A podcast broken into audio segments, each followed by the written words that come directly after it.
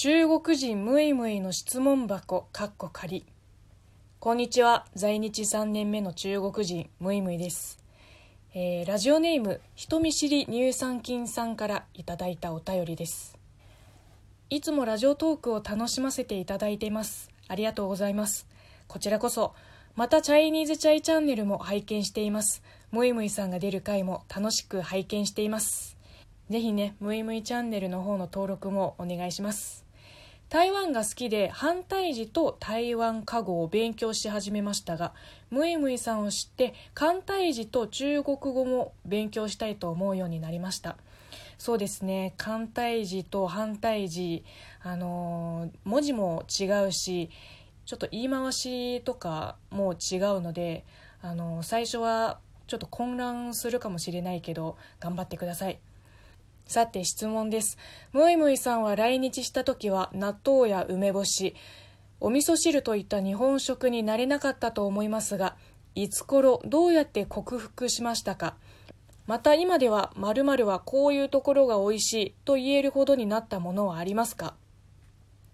はいお便りありがとうございます。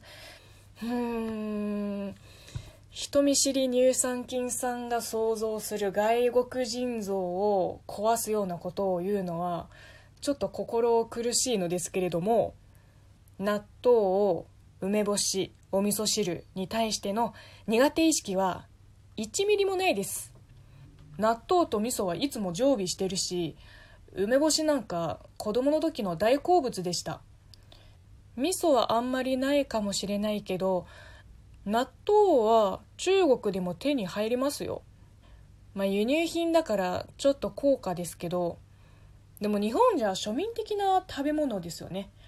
安くて体にもいいし好きですけど。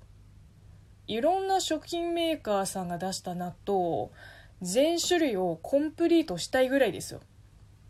お味噌汁は、まあ、即席なものになっちゃうけどあのー朝ごはんにしてます。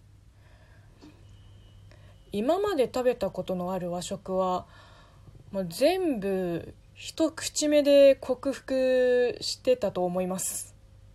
そんな慣れないことある？えそれとも私の適応力が高すぎた？うーん日本で食べ物絡みのカルチャーショックを受けたことがないんだよな。全部美味しいし。日本人の味覚に合わせた中華料理も普通に美味しいです。まあ本場の中国料理とは別物かもしれないけど。あでも日本食の味が薄いから中国の料理が恋しくなる話はたまに同じ在日中国人の知り合いから聞きます。まあそういう時はねだいたい池袋の北口に行くんだよねみんな。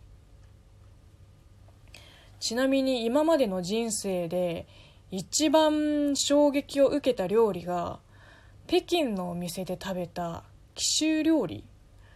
酸湯魚っていうあの酸っぱい上に匂いの癖が強すぎてもうはっきり言って超絶臭いの。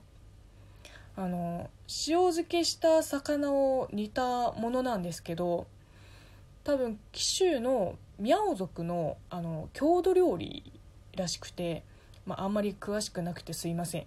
だって4年前に食べたのが最初で最後でした。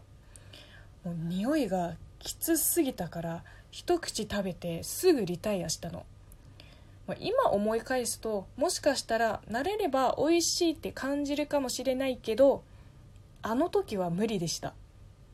しかもおかみさんが目の前にいるのにもう臭い臭いを連発してたからね。もう嫌がらせか。興味のある方は一度でもいいから是非挑戦してみてください。新しい扉が開いちゃうかもしれない。